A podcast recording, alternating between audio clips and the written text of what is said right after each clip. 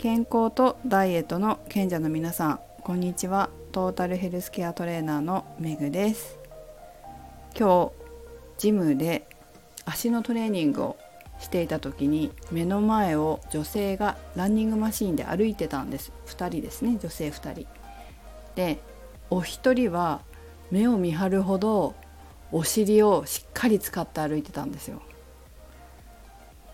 これこのまま継続したらすごいお尻きれいになりそうだなと思って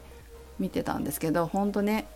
あの私にこんな見られてると思って歩いてないと思うんですけど本当申し訳ないですいつも。どうしてもねその足のトレーニングをする機会の目の前がランニングマシーンで何台もこう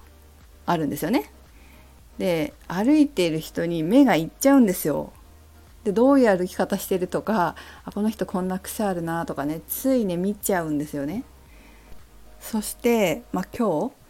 見た方っていうのは、お二人いらっしゃったんですけどお一人がとにかくお尻使って歩いてるのがすごい分かったんですよ。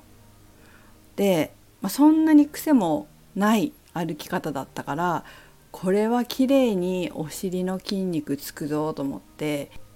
ついじっと見てしまいました。でね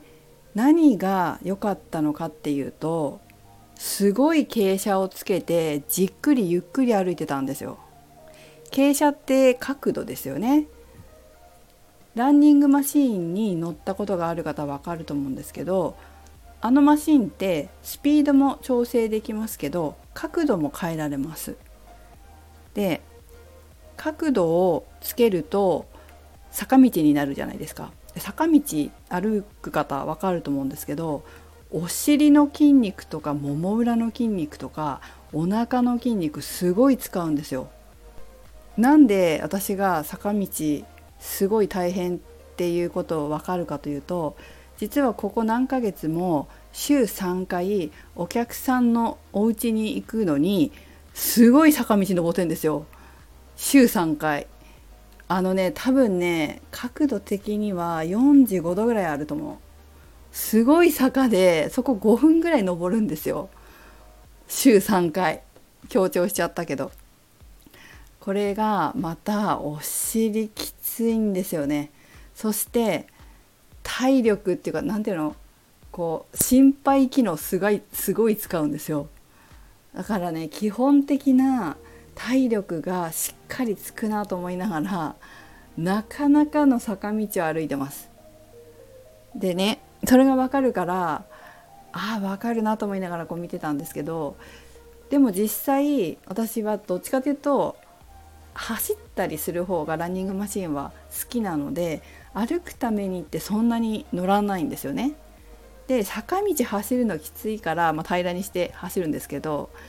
じゃあ一体どのぐらいの角度になったらどのぐらいきついのかとかどのぐらいの角度になったらこうお尻を動員し始めるんだろうとかお腹を動員し始めるんだろうと思ってちょっと今日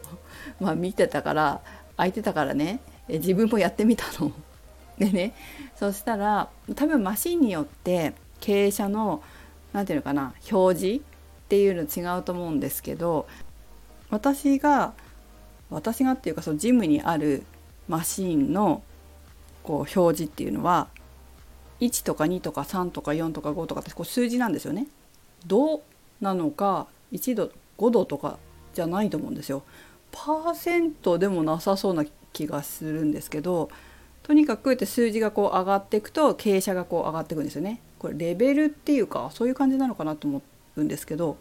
でやってみて0から始めてだいたい10ぐらいまでいくとなかなかお尻使うんですよね。でお腹も使うんです。お腹の内側引き締めですよね。おこれはまあまあいいなと思ったんですけどさっきの話した女性多分もっと上げてるなと思ってもうちょっと上げられるのかなと思ってね上げて15ぐらいにしたんです。で実際後でチェックしたらその方は15で歩いてたんですけど15にするとすごいお尻使ってお腹もなかなか使って足回り内ももだったりしっかりと引き締めて歩かないと歩けないんですよ。あこのぐらいの角度であの方はやってるんだと思ってねこれはね素晴らしいと思いました。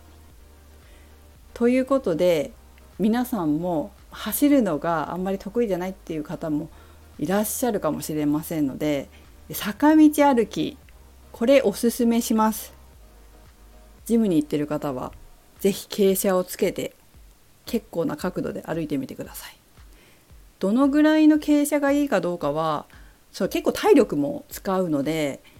最初から一気に上げようとしないでちょっとずつ上げてってで歩きながら調整してあ今日このぐらいがちょうどいいとか限界とか見ながらね、えー、お尻を引き締めてお腹が引き締まるぐらいの角度で20分ぐらい歩くといいんじゃないでしょうか。結構きついので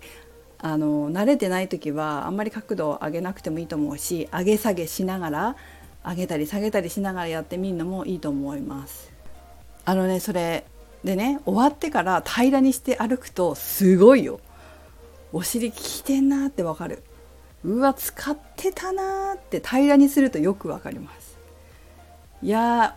あの走りたくないなっていう時はこう傾斜すごい傾斜つけて歩くのいいですねまあ私はどっちかというと走る方がお腹がギュッと引き締まって好きなんですけど疲れてる時とかあまり走る気になれないなっていう時は傾斜をつけて歩こうかなと思いました。ということで皆さんもやってみてください。メグでした。